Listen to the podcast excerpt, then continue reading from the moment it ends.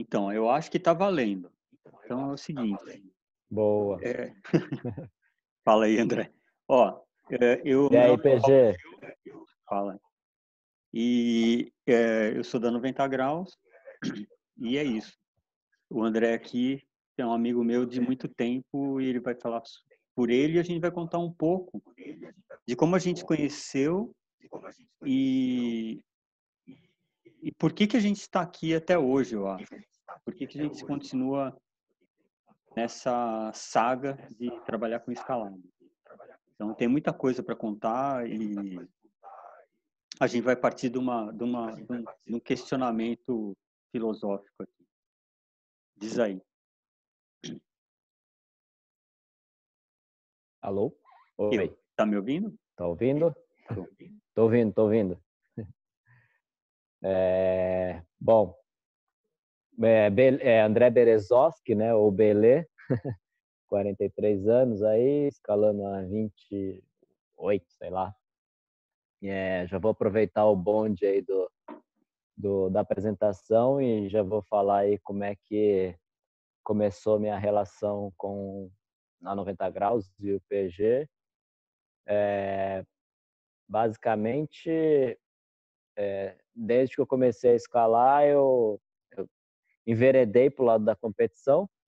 É, não, é, a gente vai entrar nesses assuntos mais para frente, mas eu, eu, eu, fui um escalador de competição e durante muitos anos, é, Paraná e, e, e, Rio de Janeiro, que eram cenários mais né, culturalmente falando do, da escalada, dominavam os campeonatos e até a aparição da 90 graus. Né? Então, depois que a 90 surgiu, o cenário mudou completamente.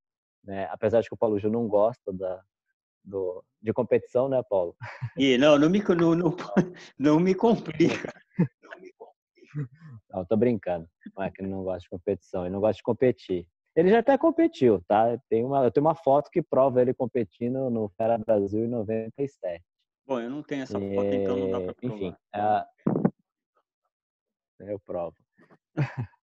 Enfim, a, o cenário é, mudou radicalmente com, a, com o surgimento da, da 90 graus. É, e, obviamente, apareceram um monte de escaladores, né? Que foram... É, surgiram dentro da 90. E, basicamente, resumindo a história, Paraná e Rio de Janeiro começaram a, a até que né, correr atrás ali para conseguir um lugarzinho no pódio, porque São Paulo começou a despontar, surgindo vários escaladores. Eu não pensei duas vezes e falei, opa, é, a, minha dedicação na escalada de competição é essa, eu quero continuar nesse, nessa, nessa carreira.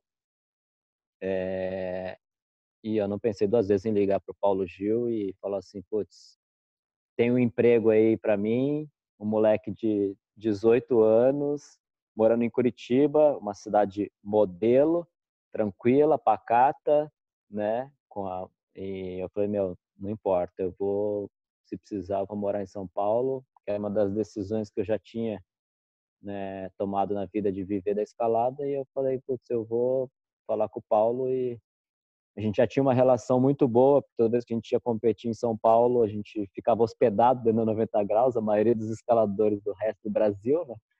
Então a gente tinha uma relação muito boa ali. E eu foi uma ligação e o Paulo falou assim, pode vir. E eu fui morar dentro da 90 graus e trabalhar. Foi uma das melhores, foi acho que foi principal, acho que foi meu start profissional, assim, foi onde tudo como realmente aconteceu na minha carreira foi foi dentro da 90 graus, onde praticamente tudo, né, é, se, se concretizou ali, muitas das coisas se concretizou dentro da 90 graus. Eu vou só fazer um, um a, se o Paulo me permite aqui, é, essa situação toda que o Brasil está passando agora, as, as, academias também, principalmente, a gente está aqui, eu estou aqui no ginásio, no B-Block também, que não é mais comercial, mas a gente continua oferecendo espaço para a galera treinar, mas eu, a gente, todo mundo acompanhou a situação de todos os ginásios, principalmente a 90. Em algum momento eu falei, putz, eu vou escrever também, todo mundo, né, compartilhando a situação. Mas a minha, a minha história com a 90 ela é tão profunda, ela é tão maior, que eu não, não caberia num post ou 10 posts. E, e eu só tenho a dizer que, assim, a 90, nada, a maioria dos profissionais, a maioria dos, dos ginásios, nada disso teria acontecido. O cenário da escalada nunca teria chegado onde chegou se não fosse pela 90 graus e principalmente pelo Paulo Gil aí, que mesmo dando cabeçada, como a gente sabe, é, esse cenário não existiria. A gente poderia estar 20 anos atrás ainda, se, se a 90 não tivesse existido. Então, eu não tenho como agradecer, assim, e eu, não só eu, como todo mundo que se declarou em todos os posts da 90, mas eu em particular, cara, eu não, eu, eu não seria o Belê sem a 90 graus. Cara, vai. Resumindo isso. Eu sei que daria, daria, um, daria um post gigantesco, mas é, resumindo é isso. Beleza? Então foi assim, e aí a gente, eu passei a trabalhar no 90 e, e a gente se conheceu. Foi e o Paulo Gil foi foi quem abriu a mente para muita coisa, assim, me formou como footsetter, como apesar de ele não deixar eu montar via, tá? Ele, não, ele me ensinou a montar. Eu fiquei vendo ele montar, aprendi muito.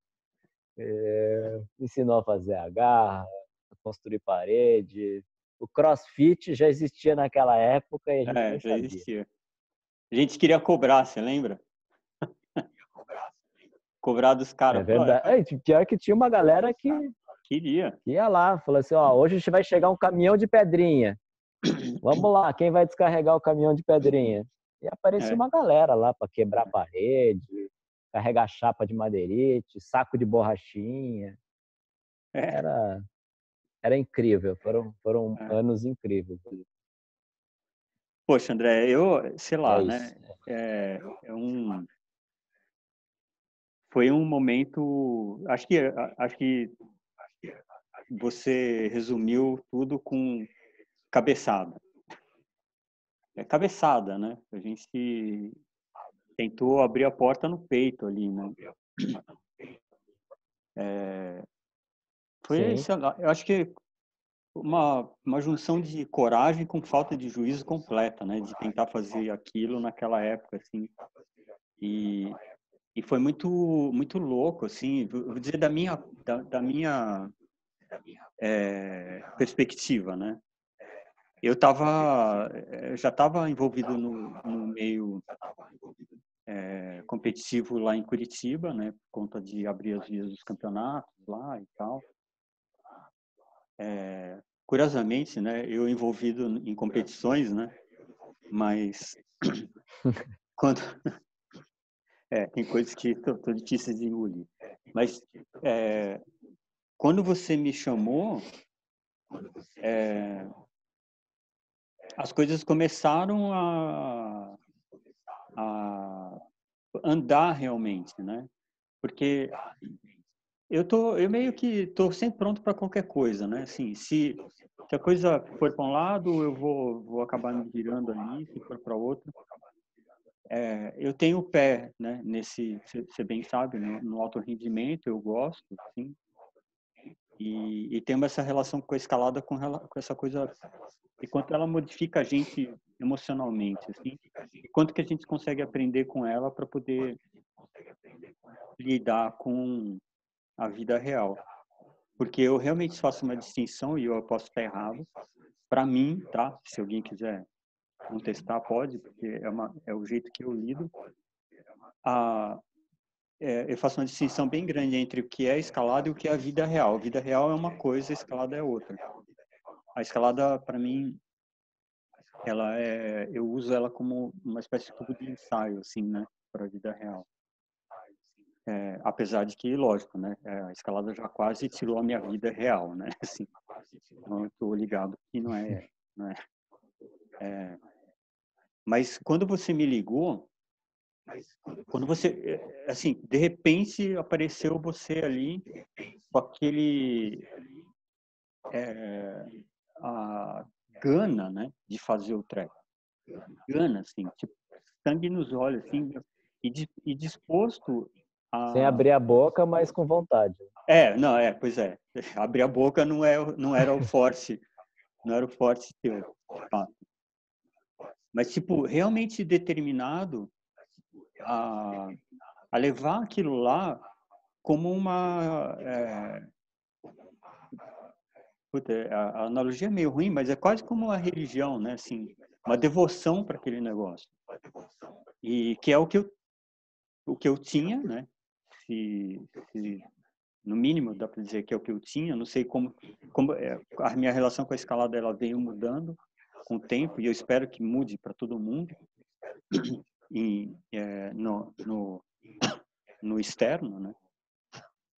Mas eu eu tive tive essa sintonia assim, a hora que você apareceu ali, falei, nossa, demais. É isso aí. Acho que é isso que a gente é assim que a gente vai conseguir fazer. Porque eu tenho, né, recentemente você falou é, contar a história. Eu realmente, eu, quando eu, eu fui para os Estados Unidos para uma reunião da da UIA e eu porque eu fui para a reunião na verdade para pedir para fazer um curso de root setter fora. E daí lá eles me falaram que tinha um curso para poder mandar catequese, né, para poder mandar para os países subdesenvolvidos tal. E, e isso foi antes da 90, né, inclusive, que foi o curso lá que foi para Curitiba, né, para Marcos Mata, né. É, Sim. E daí Com lá. Randolph, né? É. E lá os caras da, das federações da, da americana, da, da, alemã e da francesa meio que vieram sondar, assim, querendo saber se eu não podia, por conta das coisas que eu tinha conversado, por, se, se não estava afim de participar do treino da equipe deles. Daí eu falei, meu, não, eu vou fazer isso no Brasil, né? Imagina.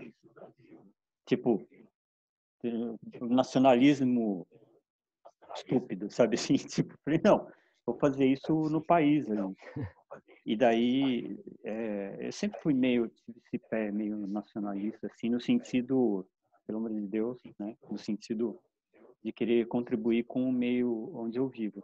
E daí, quando você apareceu, é, ficou assim, e, e, você tinha ídolos parecidos, sabe assim, tipo, tinha essa coisa de é, né? Os caras, é, a gente tem uma diferença considerável de idade, mas a gente tem meio, meio que os mesmos ídolos, porque a escalada meio que começou ali, né? Bullish, sabe, essa galera assim. E eu falei, nossa, tá aí, ó. François Legrand. é, que veio bem, bem depois, no fim, né? Mas o, eu, quando eu olhei você ali com aquela gana, eu falei, meu, esse é, esse é o cerne, esse é o, essa é a genética do negócio, né? Esse moleque aqui vai, sabe, vai sair, meu, destroçando. Meu, com essa mentalidade não tem como. É isso que vai acontecer. É, porque vamos ser bem claro aqui, né, e justo. Hum. Você é um cara que, meu, não nega trabalho, né? Tipo, não nega trabalho. Meu, se tiver que fazer e qualquer coisa você está disposto a fazer, que é a mentalidade que a gente tinha no 90 ali e que tem até hoje, todo o staff que trabalha comigo também é a mesma coisa. É, é um, eu sempre comparo com um circo, né? Porque a gente tá lá, faz e monta e, meu, carrega madeira e faz não sei o quê. Daí no deu o horário de abrir, tá todo mundo lá arrumadinho e tal, pronto pro show, né? E você viveu isso, meu, assim, bem no, no furacão do treco, né? Assim, e eu acho é. que é, talvez isso seja uma coisa que hoje puta, dando uma bem de tio e de velho, né? E talvez a geração atual é, desconheça um pouco, um pouco, não totalmente, mas desconheço um pouco, desconheço um pouco essa, essa o, o, trabalho, né, que foi assim de bater a cabeça e lutar com o treco e, e, e, fazer o negócio acontecer. E quando a gente fala fazer a coisa acontecer, é fazer a coisa acontecer mesmo, né? Eu vi o teu post aí recente agora, aliás, eu agradeço muito pelo, pelo pela, pela citação assim, mas meu, é fazer o próprio equipamento, né? Assim, eu fiz o meu oito, né? Tipo, é, minha cadeirinha, escalava com corda estática, sabe? Putz, escalava com qualquer coisa. É, cortar o cravo do, do quichute para poder... Quichute é um tênis, para quem não sabe, do século passado. Quando a TV era preto e branco. E, meu, fa fabricar chuteira. as coisas, chuteira. Né? E você veio com essa mentalidade, assim, né, de fazer a coisa, fabricar o treco, assim, se você sabe o que você quer e você fabrica. E eu já tinha o histórico, eu já tinha fabricado a minha própria. Quando, eu, por exemplo, eu fiz a Serra Fina, não sei se eu já te contei isso, talvez você saiba. Eu fiz a Serra Fina a primeira vez.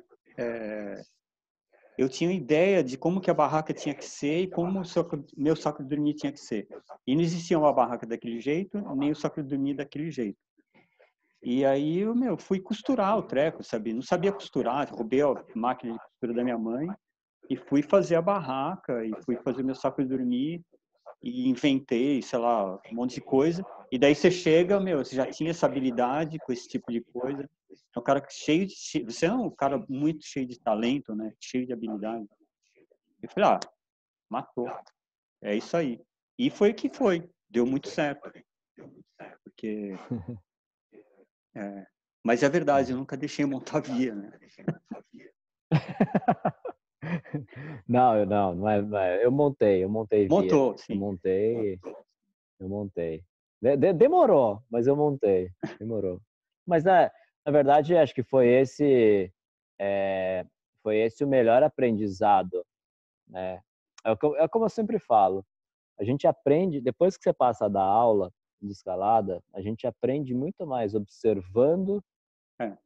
É, do que na própria prática, assim. Porque na prática, poxa, a gente vai, vai buscar literatura. Óbvio, a gente está falando de 1996, né? Uhum. É, na época não tinha literatura, tinha um livro, né, do, do esqueci o nome agora, foi mal, do Eric Rost, não? É, isso. Não.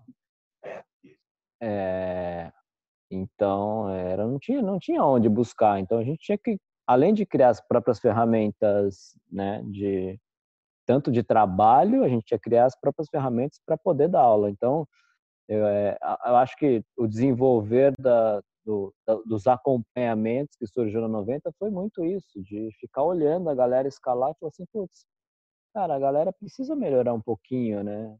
A, a, parte técnica, né? Então, e existia uma carência para o mercado de São Paulo na época, né? Ou de um ginásio de escalada. E montar a via nada mais é do que foi isso, ficar observando você a montar, montar, montar e ver todo mundo extremamente é, satisfeito, passando veneno nas suas vias, xingando, mas o cara chegava e falava assim, cara, as vias do Paulo Gil são, são cinco estrelas, dez estrelas. Eu falei assim, tá, aonde que tá, aonde que tá o dez estrelas? Porque o cara desce xingando a via, né? A minha cara fala, é que fico preocupado quando xingam. É, exatamente. Assim, meu, eu não... É, você tá ali para, né, expor um trabalho, né, botar uma pintura na parede, uma arte, né, é, ou passar uma mensagem. E isso, isso eu fiquei durante muitos anos observando, né, e, e eu aprendi isso, aprendi a, a montar via de observação. E uma analogia que eu faço muito, muito interessante foi mesmo é, aquele moleque empolgado, né? 96, nossa, agora beleza, eu saí de Curitiba, que eu saí da Marco Mata, né? Que é, putz, foi uma foi um grande incentivador da escalada no, no Paraná. Eles simplesmente pe pegaram, pegaram um pedaço do muro do campeonato sul-americano de 89, ó, sul-americano de 89, já teve sul-americano no Brasil em 89. É. Entendeu? É. Compraram um pedaço, um pedaço do muro, colocaram lá na, dentro da academia, que era uma academia de ginástica olímpica na época, né? Agora é ginástica artística. E simplesmente era, o, era referência no, no, no Paraná de um, de um lugar para treinar. Mas em algum momento, obviamente, ficou obsoleto, né? Não tinha mais agarras, não tinha mais corda. E de repente chegou um moleque dentro da 90 graus, com aquele monte de agarras, só agarras alucinantes. Agarras essas que eu abro um parênteses, né? Já até falei isso para você tempo atrás, que se fosse uh, as agarras que você shapeou em 1992, elas eram eu tava na época que eu estava competindo, até mesmo hoje em dia elas são extremamente atuais, né? Ou seja, a escalada dá voltas e voltas e uhum. voltas, assim como a moda, né? Então, é, eu cheguei dentro 90 com um monte de agarra linda, maravilhosa, um monte de via. Explodi meu dedo, explodi a polia. Ah, é verdade.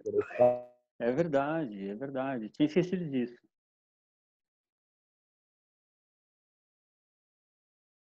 Calma aí que você sumiu. Ah, tem que voltar. Espera aí, tomar um café, esperar você voltar.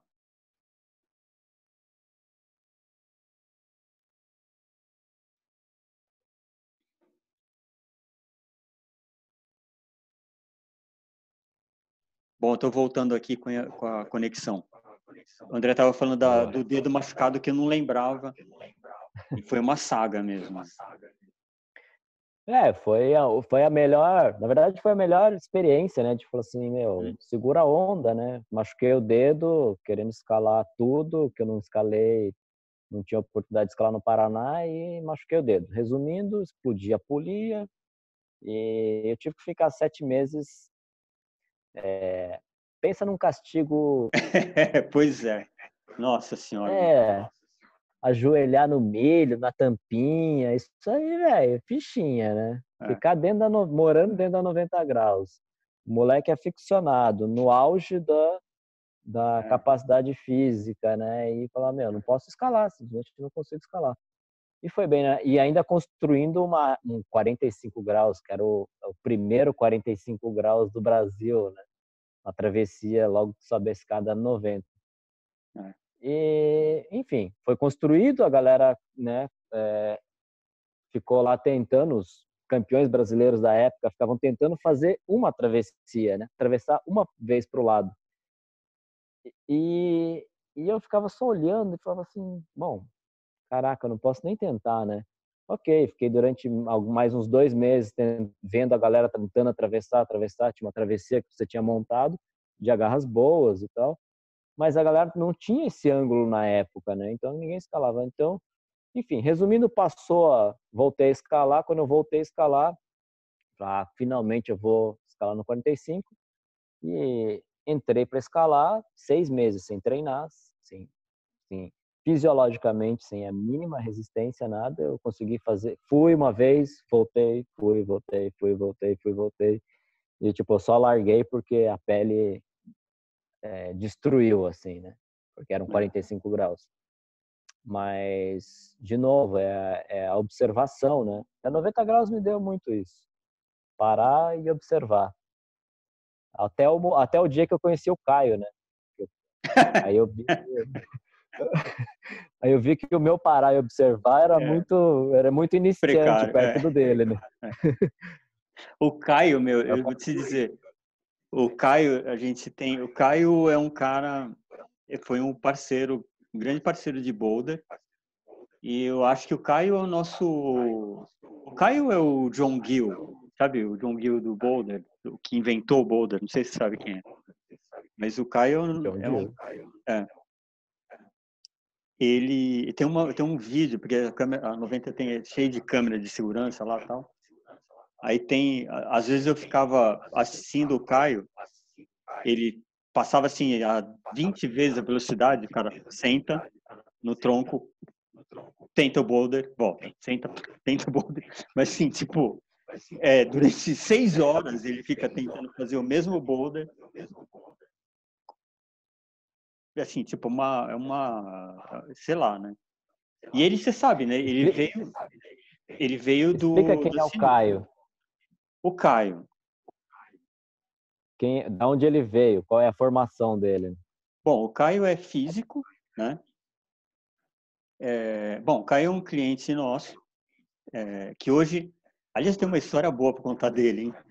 O Caio é um cliente da 90, é, que é físico, é um gênio, e ele chegou lá porque ele era um jogador de sinuca, né? E ele estava lendo um livro de 800 e não sei quantas páginas sobre uma jogada. Quando ele me contou isso, eu falei, esse é o cara. Pronto. Esse é o. E daí a gente ficou discutindo sobre escalada, sobre, é, né? Eu já tinha, eu já tinha esse problema, né? De ficar vetorizando as coisas e como que é, é, como compor é, os vetores né, da, das forças que são envolvidas na escalada e aí o Caio chegou com aquela com essa com essa predisposição a conversar assim e além dele ser nerd né ele era assombrosamente estupidamente forte né? Então ele tinha essa pegada assim de ficar lá trabalhando o negócio e um cara super fechado, né, nele assim, né, super fechado. Mas a história que eu tenho para dizer, eu eu morei em Ubatuba, né, um ano aí, um tempo atrás. E a família do Caio parece que é de lá. E eu encontrei o Caio na rua. Você, eu passei de carro e viu, passei, tô dirigindo assim, passo de carro, o Caio lá, assim, na rua, meu, cara sorridente, tranquilo, andando totalmente relaxado, tipo, nada a ver com o Caio da 90. Eu não sei se a escalada faz mal de fato para a psique assim, da pessoa, ou se a praia faz realmente muito bem. É. Mas enfim. É, o Caio, vamos dizer que ele seria ele seria o um professor do Udine hoje em dia.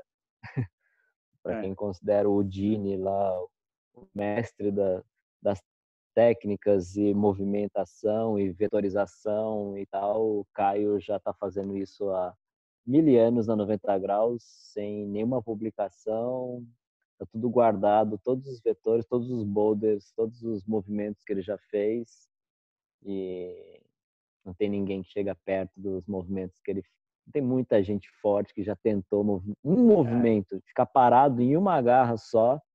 Tem é. muita gente forte que nunca conseguiu. Então, é, simplesmente não dá, dispensa, né? dispensa comentários. Né? É, eu acho que é isso. Eu acho que e ele é um teórico, né? Assim, ele é, recentemente ele foi para a montanha, está escalando com o Paulo, que é um, um, grande amigo nosso, que mora na Suíça.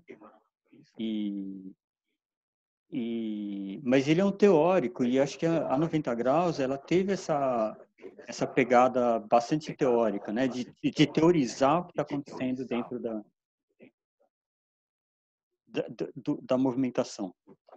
E eu vim é, eu vim da yoga, né? A yoga, era chamada de yoga. É, e da arte marcial, do karatê. E essas são duas atividades que são muito complementares, junto que, que levam para a minha forma de enxergar a escalada. Que é essa coisa da interiorização, né, que a yoga tem, assim, da respiração e de, de você estar tá dentro ali de você, independente do ambiente, né? Que aliás é, é, um, é uma coisa para se, se questionar. O Eliseu outro dia, né, naquela conversa, ele levantou um negócio que, que eu tinha até esquecido já, essa treta, né? Da, que você viveu isso. É, se você escala no muro, você não é escalador, né? Tipo, né, você pegou muito isso daí. É, e a yoga, para mim, não, não, não, fazia mínimo sentido. Eu não conseguia entender do que os caras estavam falando. Tipo, ah, se, se, se eu estou aqui no muro, na resina, eu não estou escalando? Eu falei, mas como não? É a mesma coisa. Para mim era exatamente a mesma coisa.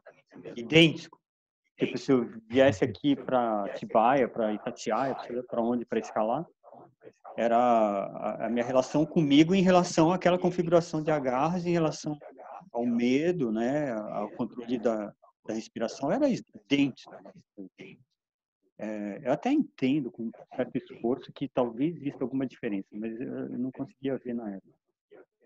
É, e a coisa da, da gente se é, do treinamento devoto que a arte marcial traz, que de novo é uma coisa que eu vi em você assim na hora, assim, tipo, estamos é, ali para é,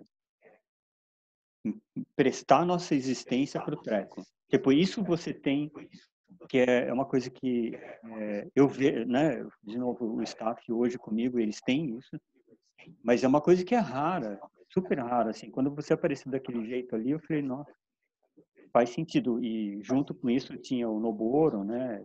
É, é, então a gente viveu, viveu um, a gente plantou uma semente que, né? Acabou indo para todos os lados. Você foi para casa de pedra e eu acho que é, arrastou isso com você aí, sabe?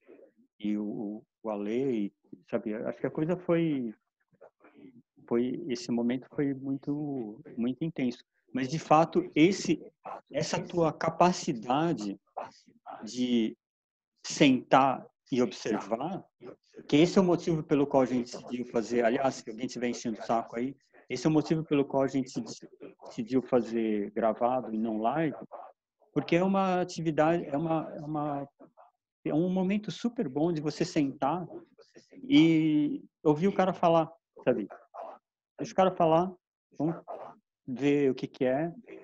E sei lá, eu tenho essa, eu tenho esse hábito de ficar quieto, né?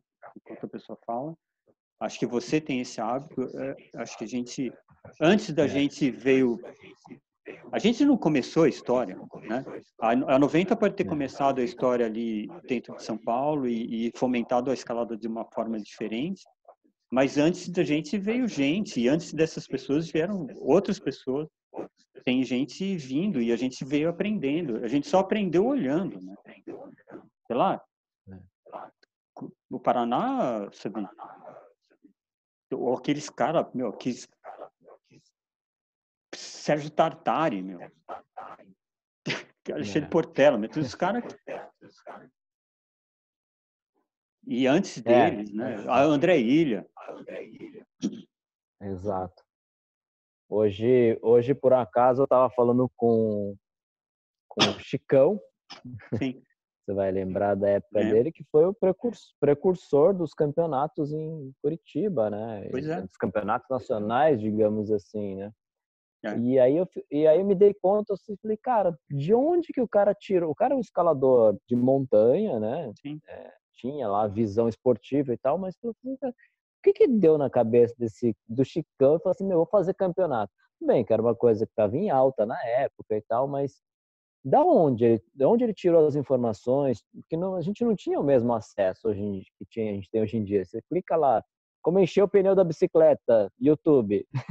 bico é. fino, né? O cara não é. tinha como, né? Tirando as revistas, que era a High Mountain que chegava, não era nem Mount, né? Era a inglesa, né? Que chegava no Brasil dos campeonatos. Então, tipo, o cara, meu, foi precursor, assim. E ele ficou observando, de alguma coisa ele observou para falar assim, eu vou fazer um campeonato de escalada. E fez um, dois sul-americanos em Curitiba, depois começou os, os Paraná Opens é. Então, acho que essa parte da observação tem, cara, tem um valor assim que passa desapercebido hoje em dia, né, Paulo? Então, e não, não só a parte de observação, mas a troca de informações, né? Então, por exemplo, o que a gente está fazendo aqui hoje nada mais é do que, do que uma continuação de um assunto, por exemplo, que toda vez que a gente se encontra, pô, eu, me, eu encontrei com você no Campeonato Brasileiro no passado, né? de via, lá na Casa de Pedra. Aí falei, putz, e a gente começou a conversar e o negócio começa a borbulhar, a ferver, mas não dá tempo, porque milhões de responsabilidades e tal, protocolo e tal, faz aqui, faz aqui. Não dá tempo de sentar e conversar sobre tudo que a gente tem, sobre todas as visões.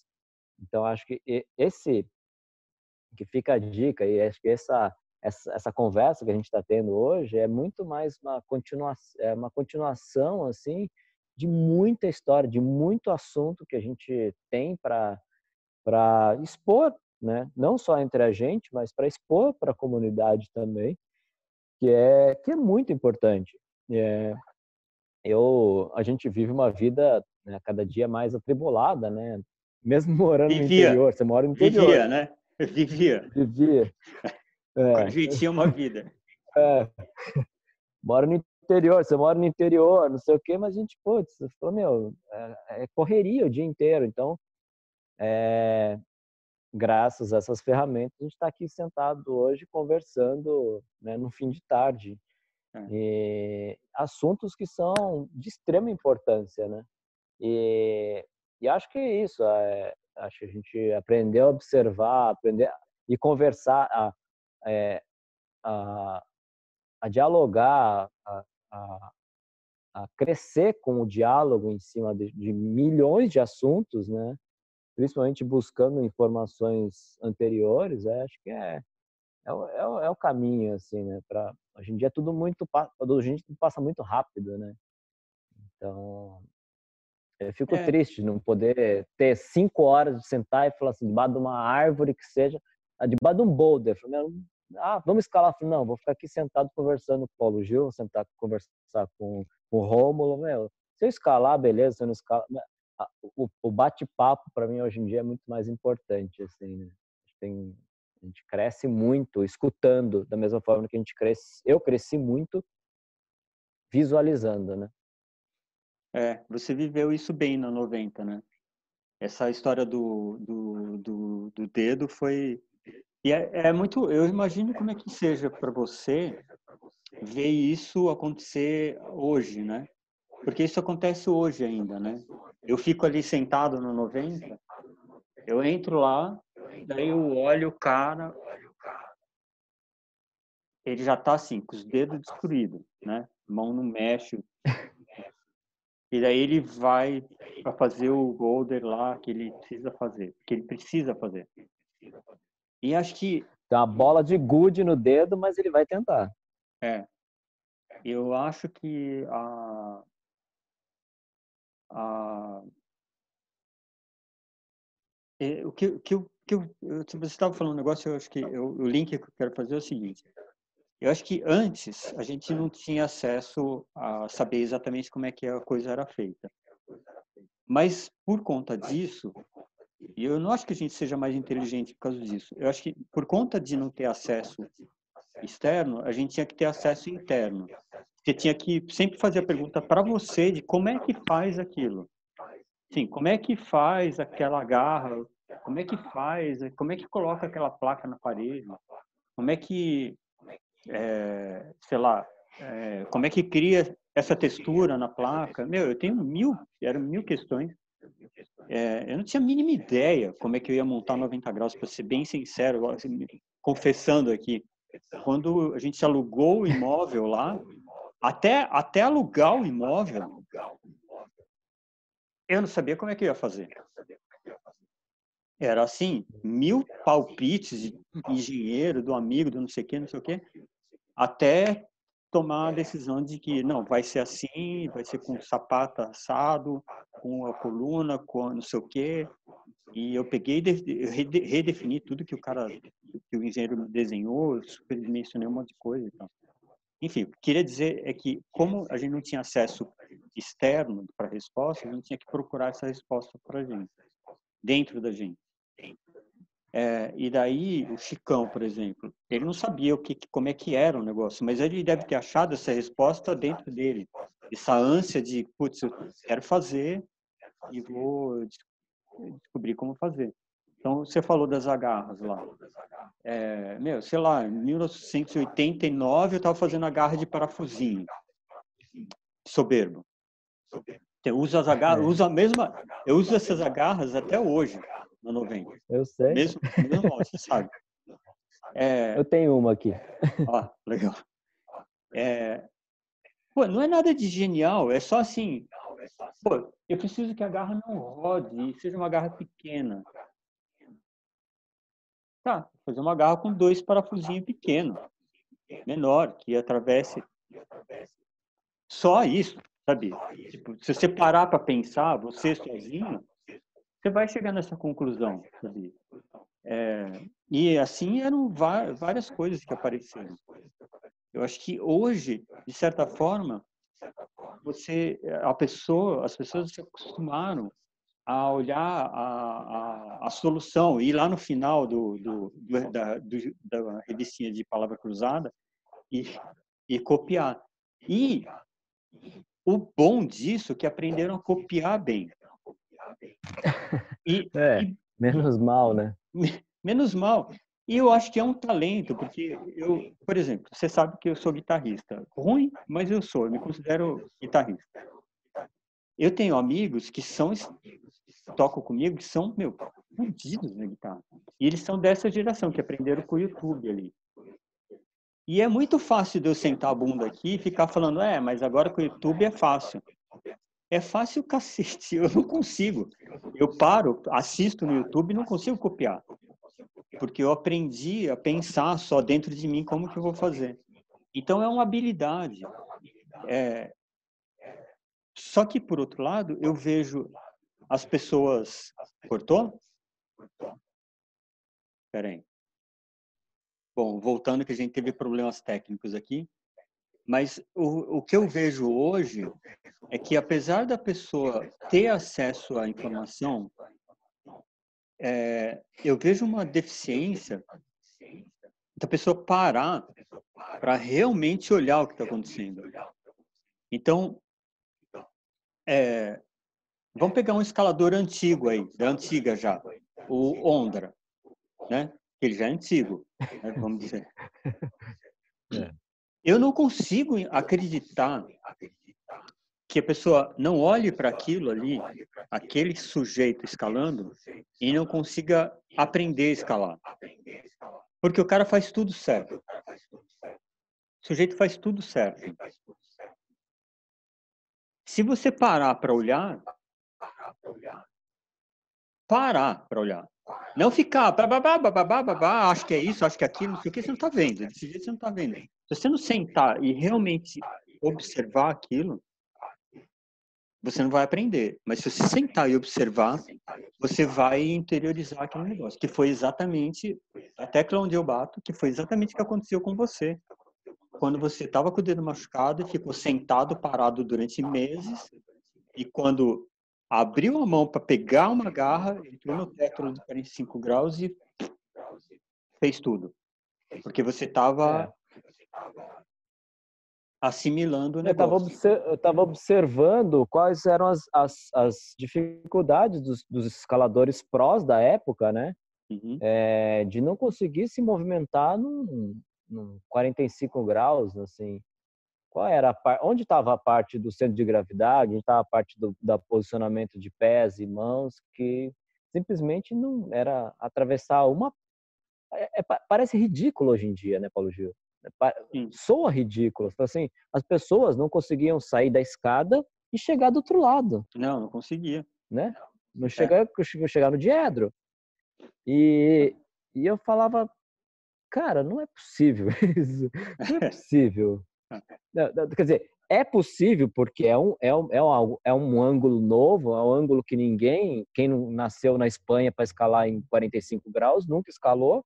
No Brasil nunca tinha uma parede de 45 graus, ou mais, né? Tem mais 45 graus do que aquela parede. É, tem mais. É. E, e, e, eu olhava e falava assim, não, bom, vamos sentar aqui e ver onde é que estão os erros da galera.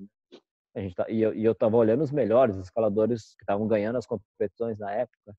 E foi simples, né? Foi só simplesmente olhar, ir lá e aplicar aquilo, né? É, mas é, é simples, assim, né?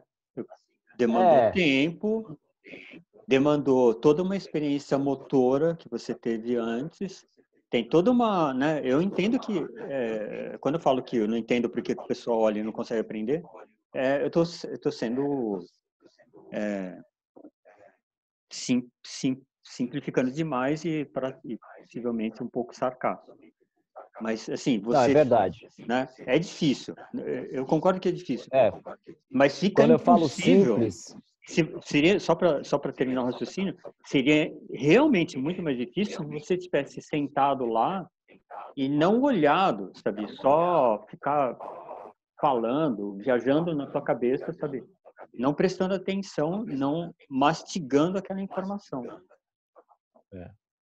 Mas seria mais impossível ainda se eu não tivesse sido criado no Anhangava, uhum. onde eu uhum. experimentei é, todos os tipos de escalada, desde aderência, fenda, positivo, negativo, não tivesse escalado Marumbi, não tivesse tivesse tido uma formação, né, uma repertório motor, sólida, um repertório motor muito sólido para conseguir, né, visualizar aquilo e falar assim, bom, é, é, acho que dá para resolver de uma forma mais, é, vamos lá, vamos, vamos aprender com a história, vamos aprender. Basicamente era aprender.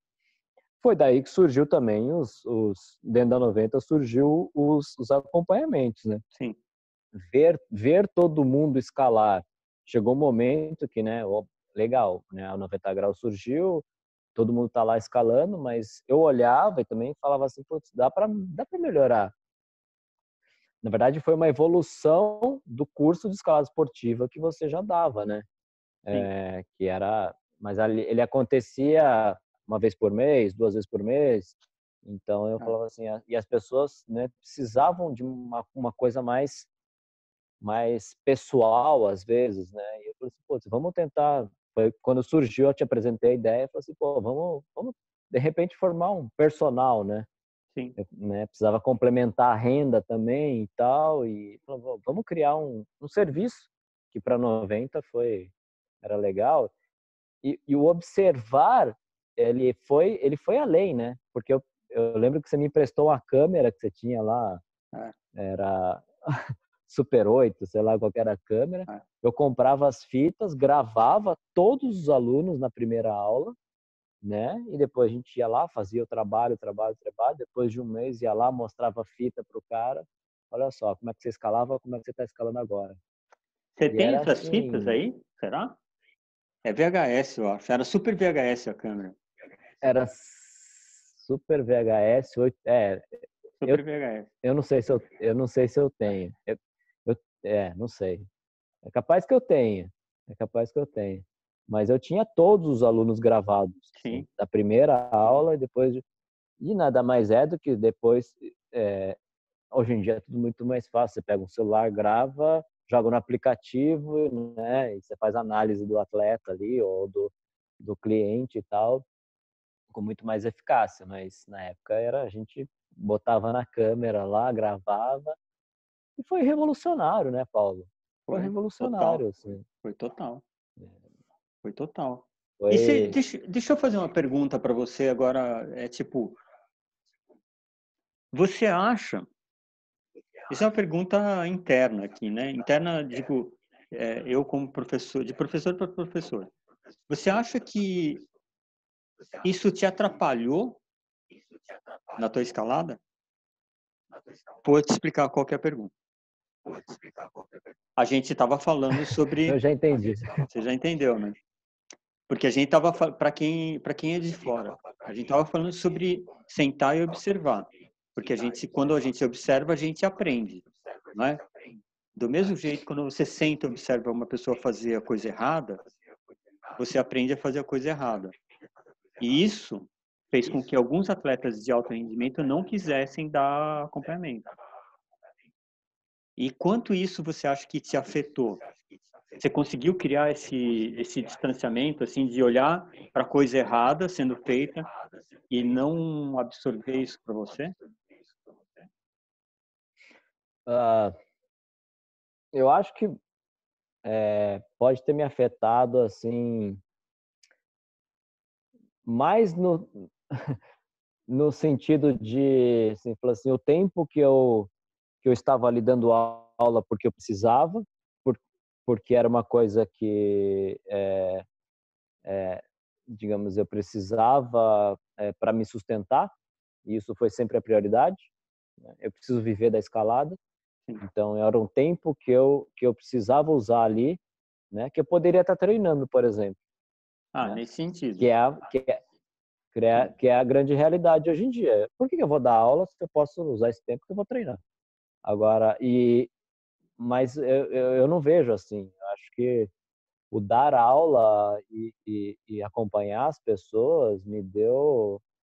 Eu consegui enxergar tanta coisa, mas tanta coisa que na época que eu competia é, me deram grandes ferramentas foi foi meu grande diferencial é, que, eu, que eu consigo enxergar assim, né? De visualização, de repertório de movimentos, de otimização da escalada, e isso é uma e principalmente é uma coisa que eu tentei passar para todo mundo, né? Que eu que eu dei a aula assim. E eu assim, de certa forma eu sou muito contente e realizado de saber que tem alguns grandes alunos aí que até hoje, né? Eu pego aí, vou dar um exemplo, né? O Arthurzinho, né? Tá lá, né? O cara é, é, exatamente. O cara foi um cara que eu peguei assim, falei assim, esse cara eu vou usar como como como meu a minha peça, meu meu diamante. Então, eu vou lapidar esse cara da melhor forma possível. Entendeu? Não importa se eu vou perder, não é perder tempo, se eu vou deixar de treinar. Deixar de treinar eu sempre deixei porque minha prioridade sempre foi subsistência, né? Então, eu, eu treinava no 90 graus 5 horas da manhã, 4 horas da manhã, né? É, então, mas eu peguei esse cara e falei assim, vou, vamos, vamos fazer uma experiência, assim, vamos deixar esse cara, meu, ponto de bala, vamos ver até onde a gente consegue deixar um, formar um bom escalador. E, meu, é. não precisa, dispensa comentários, né, Paulo? Outro dia ele veio aqui para São Bento, veio escalar aqui e você falou assim, sabe quando você baba, assim, fala assim, nossa, olha é. isso. É. Olha que escalada, olha que técnica, é. sabe? A gente está falando de um escalador de 99 que tem uma técnica muito superior a qualquer escalador de ponta hoje em dia, né? Então, você fala... É, o trabalho foi feito e ele foi feito com de coração e e e na base da observação, né? E na base da, da criação de ferramentas. Quando você fala, ah, a gente, você criou, eu criei uma garra que hoje em dia é referência, com dois parafusinhos. Eu, eu, eu, eu vejo a mesma coisa, quando eu crio uma ferramenta, eu crio um, uma ferramenta, eu estou lá montando via, e aí eu posso tomar um perrengue aqui, eu preciso de um balde, não sei é, o quê, para um balde. Um troço ridículo. Um balde para botar a garra dentro. Mas esse balde pode ter mil funções melhores, entendeu? Aí eu sento na máquina de costura e crio um balde do jeito que eu quero. Eu preciso de um banco que, meu, não me destrua a virilha enquanto estou montando via. Aí eu vou lá e crio. Eu preciso de um cinto enquanto eu, que eu preciso. Então eu vou criando essas ferramentas. Mas só quem vive o perrengue, né? É perrengue, né, Paulo? A gente, a gente aprende na base do perrengue, para falar a verdade, né? É, e é onde a gente é, é entendeu? As melhores ferramentas forjadas ali no, no 200 mil graus, né? Na base da porrada, meu. Sai do, do calor, senta na morsa, toma porrada, volta pro, volta pro calor. E, meu, é assim, né? E, é, e a gente precisa das melhores ferramentas para trabalhar. E aí, só que a gente consegue ter essa visão de que esse, tipo, ao mesmo tempo, tem que acompanhar o processo evolutivo também, né? Então, Sim. acho que é a grande sacada que a gente que se dedica, que deu a vida para a escalada consegue é, ter essa diferença, né? É, eu acho. É isso que eu falo. As, as, as, eu acho que a gente só. As duas agarras hoje são. Pode falar. É, eu acho, sabe, puta, André, eu acho que o, que mais, a frase que mais encaixa aí, que é a maior verdade, na verdade, a gente não vive da escalada, a gente vive para a escalada. A gente sobrevive da escalada. Tipo, todo. Eu acho que esse é um assunto que é para uma, uma próxima. eu acho que o, essa dedicação, ela é vitalícia, assim. E ela, eu acho que é isso que é difícil da pessoa hoje, talvez, sabe, tá tudo muito mais fácil. Eu sei, é normal que esteja mais fácil. Não acho, eu não acho que eu queria viver no passado, sabe? Não sou, sabe, é, nesse, nesse, sabe, ah, o passado era muito melhor. É que o passado existiu. É diferente de algumas pessoas ligeiramente com problemas de compreensão de que elas não conseguem ver que o passado existiu e as coisas vieram daquele jeito. Como a gente viu que o passado existia antes, ele veio daquele jeito, a gente vai aprendendo. E eu acho que tem coisas fantásticas acontecendo hoje na escalada. A escalada ela está se modificando e evoluindo e girando no próprio eixo também. Então, o que você bem lembrou, eu acho que a escalada, ela é, nem tudo é moderno. O moderno é, é, a mistura de coisas que aconteceram no passado já e com um quesinho é, de, de, componentes novos e tal. Então, é, se você está vivendo, se você vive o teu presente, de fato, como eu acho que a gente sempre está vivendo, a novidade não surpreende tanto, porque você consegue, sei lá, eu vivia escalada todos os dias, né? Todo, todo dia, nos últimos 30 anos pelo menos, eu vivi escalada todos os dias. Então, o que acontece hoje na escalada, ela não chega a me surpreender. Ela, às vezes eu olho e falo, pô, foi legal isso. Interessante esse tipo de técnica, né, e tal. Mas não surpreende, assim, porque você sabe que aquilo é, vem de algum lugar, né? É uma mistura de alguma coisa. Eu sempre faço comparação com música, tal, porque é um ambiente onde eu vivo também.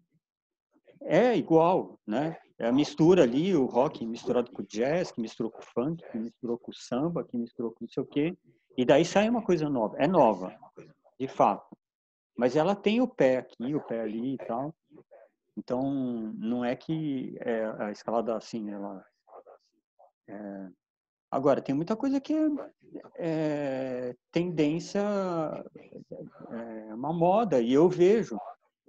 É, a gente teve, no começo, teve uma tendência para fazer as, a movimentação de um jeito X, depois passou para outro jeito, e hoje é de outro jeito.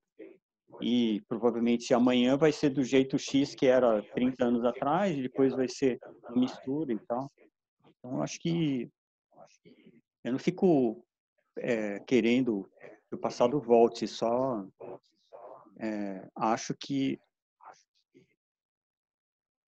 Mas olha se... só, falando de, de passado, de movimentação, é, você vai lembrar muito bem dessa. Não vou sei. falar a palavra dro, ah, drop tá. knee, é. por exemplo. Sim, sei, ligado. Né? É. Drop knee. Quem, quem tinha ouvido falar de drop knee até então? Não. Né? Foi quando, meu, num curso da 90 graus, né, surgiu o drop knee ali, e aí o negócio revolucionou, simplesmente revolucionou. Era drop knee para cá, era drop knee para lá e tal, e assim, olha só. E, e, a gente está falando de um movimento, né? Que é extremamente útil na escalada, né? É, é, é que eu acho que a gente precisa aprender é, toda, acho que a minha formação como escalador, ela vem muito do, do Paraná, mas é, talvez, acho que você nunca comentei isso, mas eu frequentei um monte de cursos e tal, é, com gente de teatro, gente de dança, né, uma galera envolvida com o corpo, assim, nesse nesse é, nesse outro ambiente. Então, quando você consegue olhar em volta, então assim, pô, drop knee, legal, drop knee foi uma coisa revolucionária, né, quando apareceu. Mas o drop knee, se você for ver o, eu, eu, eu joguei tênis. Se você for ver a movimentação para o saque, repara no joelho como é que funciona. O corpo é o mesmo, né? corpo é o mesmo, ele tem que encontrar essa. Então, se você começa a reduzir para vetor, para fisiologia do movimento em si, você consegue entender. Se você fica só num fechado no teu mundo, é, fica difícil. Então, acho que a falta de preconceito leva a gente mais rápido para frente e e sei lá, acho que é isso, né? Você tá eu eu na verdade eu monto a, a montagem de vias, apesar de eu ter virado um escalador melhor do que o, do que um guitarrista, que me chocou durante muito tempo essa realidade. Eu falei, como? Mas eu, mas eu não era um guitarrista. E, mas eu monto via como eu toco guitarra. Porque eu sou mais guitarrista do que root setter na minha cabeça. Porque a hora que eu estou montando o negócio, eu pego tudo que eu aprendi na guitarra. E eu tenho certeza que você não faz isso porque você não é guitarrista, mas você pega influências suas e coloca na parede ali é, por outra, por mastigar outras coisas que você viveu. E eu acho que é assim. E daí, a, a, por isso que a diversidade ela é fantástica, assim. E, e às vezes que você montou na 90 tinham a sua característica. Eu lembro, né? Eu sei que você via. É, e os meninos hoje, é, finalmente eu abri para o staff em Montavia e às vezes eu me pego assim, ah, eles querem saber se eu gostei, se eu não gostei, não sei o quê. Eu falei, meu, calma. pergunta clássica. É, e é, eu, eu não gosto de usar a minha, a minha, o jeito que eu avalio o que eu faço, porque eu sou muito cruel comigo, assim, muitas vezes.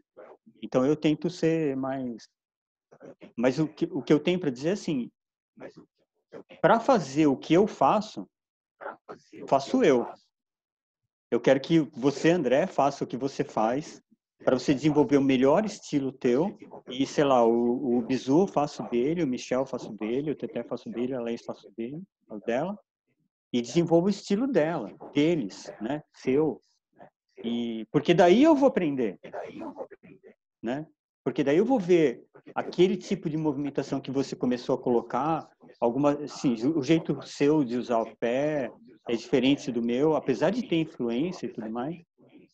É, porque se você fizesse o que eu faço, vamos dizer isso, né?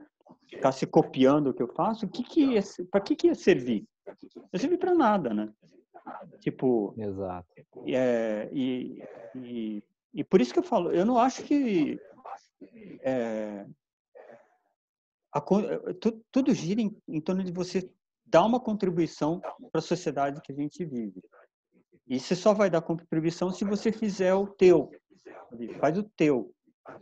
Mete a cabeça no que você quer fazer e faz do teu jeito, é, que aí vai ser útil. Aí vai ser útil para a gente, né? Para a gente estar tá em volta e falar, pô, que legal. Sabe, se o Alê né, tivesse feito a Casa de Pedra igual a 90, sei lá, qual que é a vantagem? Sabe? Ele não faria, sabe? Acho que ele não faria uma 90 graus melhor do que eu fiz 90 graus. Porque 90 graus é uma extensão da minha personalidade, assim. É, e nem eu conseguiria fazer, por mais que eu seja, vamos dizer, eu sou um profissional da, da área, né, de montar via. Eu posso mimetizar, posso sentar ali, ficar olhando você montar via, e daí eu vou fazer uma via que é estilo André. Mas, né? Sabe? É, é só uma referência. Então, eu acho que é isso que falta nas pessoas hoje. E aí, eu vou fazer uma crítica que vocês podem me encher o saco quando quiser. Falta um pouco de guts de você falar, não, eu vou fazer uma coisa que está na minha cabeça. Eu quero fazer desse jeito, dane-se. Sabe, se é, na Europa é assim, nos Estados Unidos é assado, se o fulano fez, o outro. Não, eu quero fazer desse jeito. Por quê? Você pode realmente se, se lascar e perder todo o teu tempo. Porque pode não dar certo. Mas, meu, faz a porra do treco, sabe? Porque seja útil, sabe? Seja útil, faça o negócio. Então, sei lá, é, acho que é isso. Eu já tô, eu vou, eu vou, evitar de começar a falar, a esquentar a cabeça. Mas é, mas é, mas é um gancho interessante, porque assim, é, quando gente, aí tem, e tem tudo a ver com observação e, e evolução, né? Porque é, para eu aprender, assim, a, a, minha formação como root setter, eu não fiz curso, eu fiz curso com o Paulo Gil, não, não fiz curso com o Paulo. Gil. Eu, eu olhei ele, eu olhei ele montar a via. Na verdade, quando eu caí na 90 graus, eu, eu desci do, do ônibus num domingo à noite, na segunda-feira começou o curso da Federação Francesa lá com ah, o é? Alain Robert, ah. que era de root setter, juiz, organizador de prova, e, meu, milhão de, de, de funções de, de campeonato e tal, e eu acabei fazendo um curso da Federação Francesa, dentro da 90 graus, 96, em meio a um turbilhão de, de coisas que estavam acontecendo na 90 também, naquela época, e um moleque de 18 anos caindo de Curitiba lá. Fiz o curso e tal, mas o curso, sinceramente, não me ensinou nada que, né, que eu não viria a ver nos próximos anos morando dentro da 90 graus, salvo alguns detalhes de regulamento. Mas regulamento você entra na internet, entra, pega, pega o livro, lê e pronto, acabou, né? Mas a minha formação de root setter é, é assim, foi primeiro é, aí eu faço um adendo a uma coisa que, que eu tive eu escutei de um pai de um de uma competidora juvenil ano passado assim ele falou assim puxa a vida é muito fácil hoje em dia né é, em todos os aspectos, né? A vida é muito fácil, né? Você tem lá, você chega, você tem as melhores H, você chega para treinar, você tem as melhores H, você tem os melhores é, root setters, você tem melhor colchão, melhor é, tudo, é tudo muito fácil, você só chega e treina, né? Você tem que se preocupar em treinar, né? Isso é só um exemplo, né? Mas é, falando, traduzindo isso para a vida, né? Pô, trabalhar, sobreviver, né? Então, é, é, é muito mais complexo. Era muito mais complexo antigamente, né? Estamos velho, né, mano? Antigamente. Eu não. Poder, né? é, é, é, o complexo de recém-feito aniversário. Você fez, é... é, você fez agora há pouco, né? Eu fiz agora, em abril. Mas a minha formação era isso, era, era ir lá e meu, o, que, o que, que eu vou escalar hoje? mesmo na Marco Mato. O que eu vou escalar? Ó, tem 10 agarras na parede, se vira. Então a gente vai botar um pé na orelha aqui, vai esticar até o máximo que der, vai usar um diedro, vai fazer uma oposição. Então você criava situações, você não tinha garra para escalar, entendeu? Você criava situações, criava desafios, criava linhas. Então Calma aí, que sumiu a conexão. Grava a linha. Bom, voltando aqui, é, a gente teve problema de conexão. É, o André estava no, no, no esquema perdido, sem saber o que fazer ali, né? Na Marcos Mata. Marco Mata. É, é Marco Mata. É, é, é, era a formação de roots, minha formação de roots até foi isso, assim, foi parar e observar o que eu tenho de ferramenta, ir lá e criar o que eu tenho. Eu podia mexer nas agarras? Não, não podia mexer nas agarras. Então ia lá e montava o que eu usava madeira, usava aresta, usava o que eu podia. Quando eu cheguei na 90 graus, aquele mar de agarras, eu falei assim, nossa, agora eu tô feito, agora eu vou poder criar o que eu quero. Não, Paulo vai, vai sentar e observar o Paulo Gil montar via. E, cara, foi a melhor coisa do mundo, assim, sabe? Foi parar e sentar e falar assim, qual que é o processo? Não é só o processo, não é só o processo da criação. Ah, qual que é a ideia que eu quero passar na parede? É toda a logística da, do, do pensar, do antes, o durante o depois. Né? Você separar as agarras, você sentar, observar, criar e você aplicar aquilo na parede, a forma de movimentação na parede. Então, cara, tudo isso foi me deu uma bagagem assim só de sentar e ficar olhando Paulo Gil Montavia. O que, que eu aprendi disso tudo? Que com a evolução da escalada, ela passou a ser depois depois que eu passei a trabalhar na Caixa de Pedra também ela teve o, o âmbito comercial é, eu tive que fazer uma adaptação mesmo que é, digamos a, a, a contragosto né assim eu preferia muito mais ficar montando coisas né que, que eu queira passar que eu que mostre a minha a minha personalidade e tal mas eu tive que fazer uma adaptação ali do comercial para o que eu gosto, para o que eu quero, porque, pelo que eu aprendi. Então eu tive que botar isso tudo no liquidificador e falar assim, cara, eu preciso eu preciso me encontrar uma fórmula de, de, de, que isso seja, umas vias sejam eficientes também, que sejam legais, que mantenham uma característica de aprendizado, que tenham uma característica de uma característica principalmente técnica, que tenha uma didática principalmente didática, é onde eu possa aplicar aquilo. Eu, eu dou aula de escalada. Como é que eu vou dar aula numa via que eu não entendo o que ela quer dizer? Entendeu? Então, como é que eu vou dar aula numa via que eu não consigo ensinar um aluno a se movimentar, a se posicionar corretamente? Então, eu tive que criar essas ferramentas montando via também. Então, acho que essa, essa evolução né, da montagem de vias é, ela fez, ela é, teve teve o seu fundamento ali na 90 graus, o, o principal fundamento foi ali, né, do, do montar via para as clientes, montar via do desafio e transferir isso em algum momento para as, competições.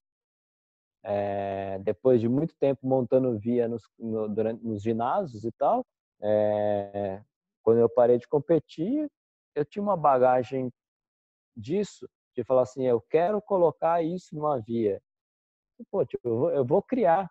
Eu, eu, no campeonato, isso é evolução, isso é surpreendente, entendeu? Então, fez uma diferença como root setter de competição também.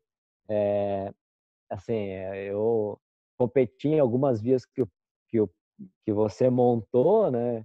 Graças a Deus eu tive essa oportunidade, graças a Deus, não graças ao PG, eu tive essa oportunidade. O diabo, né?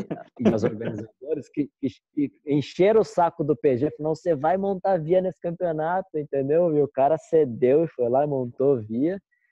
E, cara, os melhores vias, assim. Você sabe de uma história? Né? Tem, tem uma história, só para a gente fechar, porque é, eu sei que o, o, o, o vídeo está ficando longo, mas tem uma história nessa essa história de, de, de é, nem sei de qual campeonato está falando, mas eu vou falar de um campeonato específico que foi na Casa de Pedras. Já fazia tempo que eu não montava via para campeonato, né? Eu já tinha montado vários, assim, é, no começo da 90 e antes da 90. É, aí nesse campeonato da Casa de Pedra, que foi um brasileiro, eu acho, é, ficou lá, né? Nem, nem lembro quem que era. Ah, tem que fazer, tem que fazer. Falei, beleza, tá, eu vou fazer. Daí montei as vias tal. É... Daí no dia do campeonato, ninguém sabia que era eu. Daí no dia do campeonato, eu chego dentro da casa de pedra, assim. Daí tava, sei lá, o Helmut, o Pita, é... Edinho. Edinho, sei lá, quem mais? Os caras do Rio, do Paraná, todo mundo ali. Daí eu entrei, né? Tal. Daí tava os caras assim, lendo, tava uma galera ali. Eles chegaram para mim e falou: "Pô, você é aqui e tal?" Eu falei: "É." Falou: "Você vai competir?" Eu falei: "Não." Mas você veio assistir? Eu falei: "É." Daí tinha uns, uns três ou quatro assim. E parou um segundo assim e falou: não foi você que montou as vias, né? É, é. Não, caralho! É. Eu falei, ah, agora vai é. começar é. a diversão. Só que não é, você sabe disso. Meu, é um. Não tem dinheiro no mundo que pague o estresse que você passa como root setter numa competição. Você faz isso porque é, é uma devoção, porque na verdade você qualquer para quem está ouvindo isso, deixa eu contar um negócio para vocês. Você está sujeito a intempéries que você não consegue, você não consegue controlar. Existe um um anjo que cuida dos Jutsetas. Esse anjo, ele decide se isso vai dar certo ou não, o que você fez. Porque pode acontecer de dar, o negócio pode dar totalmente certo ou a mesma coisa se o o cara que está competindo comeu, não fez bem para ele, o outro também não, e pode o campeonato dar completamente errado, com a mesma sequência de H. É. Não é questão, é, muito fácil chegar e falar, ah, o Rootsetter cagou, fez errado, botou a garra ali, não sei o quê. Meu, vou dizer um negócio para vocês. Não é isso. É, uma, é um conjunto que você tem que considerar que o cara vai chegar lá bem e vai conseguir fazer aquilo que você, você planejou, você planejou de colocar ali, porque o cara pode olhar para aquele negócio e falar tá num dia ruim e sabe? Então é cada campeonato que eu via ali, eu via você montando tal, via você parado assim do lado de fora assistindo, suando frio assim, desesperado, né? E é isso, né? Eu acho que é. por isso que hoje, né, é muito mais é um trabalho de equipe que Sim, divide a responsabilidade. E se tiver que demitir, Total. demite. Nem precisa, né? A comunidade julga tão ferrenhamente que. Né? A comunidade julga? Dificilmente vai ser. Não, assim? quase nada, né? Sério? Na verdade, nunca ouvi. Não? Então, é. Enfim, eu, é, eu acho que a gente tem um monte de assunto e se, se na verdade a gente nem chegou no assunto que eu queria discutir, que vai ficar para uma próxima, que é o momento, queria discutir sobre o momento que a gente se, se viu como escalador, sabe? E acho que esse fica para um próximo, assim, quando que isso aconteceu, que a gente olhou para pro espelho assim e falou, putz, tá merda, eu virei um escalador. Será? Será que eu sou igual aqueles caras que a gente viu ali? Isso é uma curiosidade que eu tenho, assim, quando aconteceu com você isso daí. E, e eu sempre me pergunto isso, uma pergunta que é recorrente e cada vez eu acho esse momento em lugares diferentes. Mas eu queria te agradecer é. de ter esse, essa paciência de vir aqui e a paciência de não ter falado mal de ninguém, o autocontrole. não, não, isso. Putz, PG, é, cara, é, é, o que eu, é o que eu falei no começo do vídeo. É, são, são, são experiências, assim, essa, essa vivência, né, de a gente tem há tantos anos, é tanta, é tanta informação a gente viveu intensamente durante muitos anos, a década 90, enfim, mas foi eh, foi tão é, sobrevivência tanto para mim quanto para 90, quanto para você e tal, que a gente quase nunca teve esses momentos de sentar e falar assim, vamos conversar? Agora sem, é. sem nada, sem, é. sem nada nas costas para carregar. Entendeu? Vamos é. sentar e conversar de boa?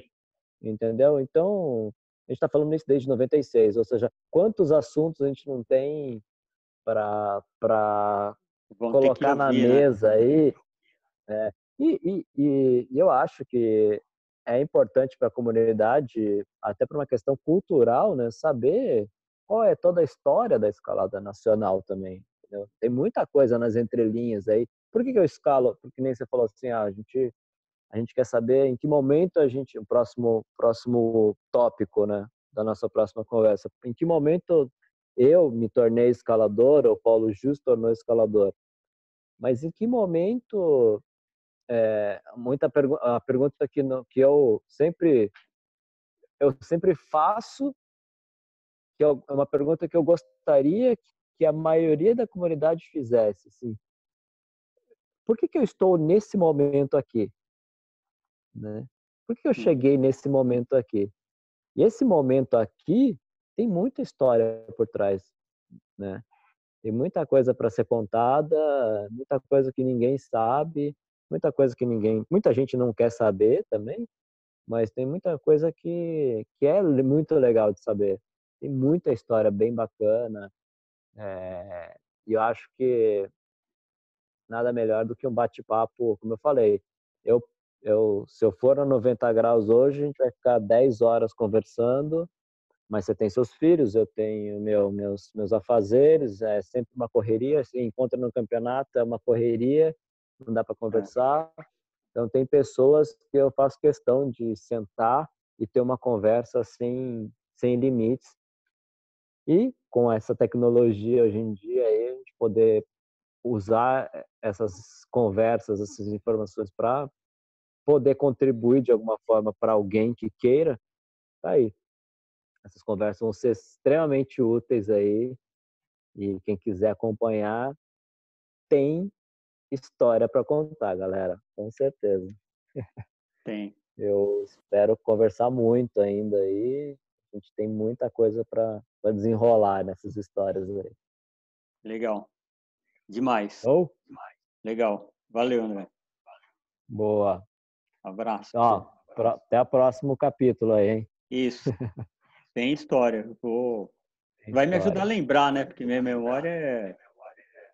Nossa. É, não, mas. É, é, é recente, né? é recente, mas é que o mundo gira cada vez mais rápido, né? Então as coisas aparecem muito rápido também. Né? Pois é, muita é coisa importante, mesmo. importante, muita coisa importante que é que é recente, mas para a velocidade que o mundo gira já já ficou ultrapassado. Mas a gente está aí para lembrar vocês. Boa. Falou para você. Falou para quem, quem aguentou a gente até agora. Obrigado. Boa. Quem foi embora, que se dane. Tá bom? Abraço.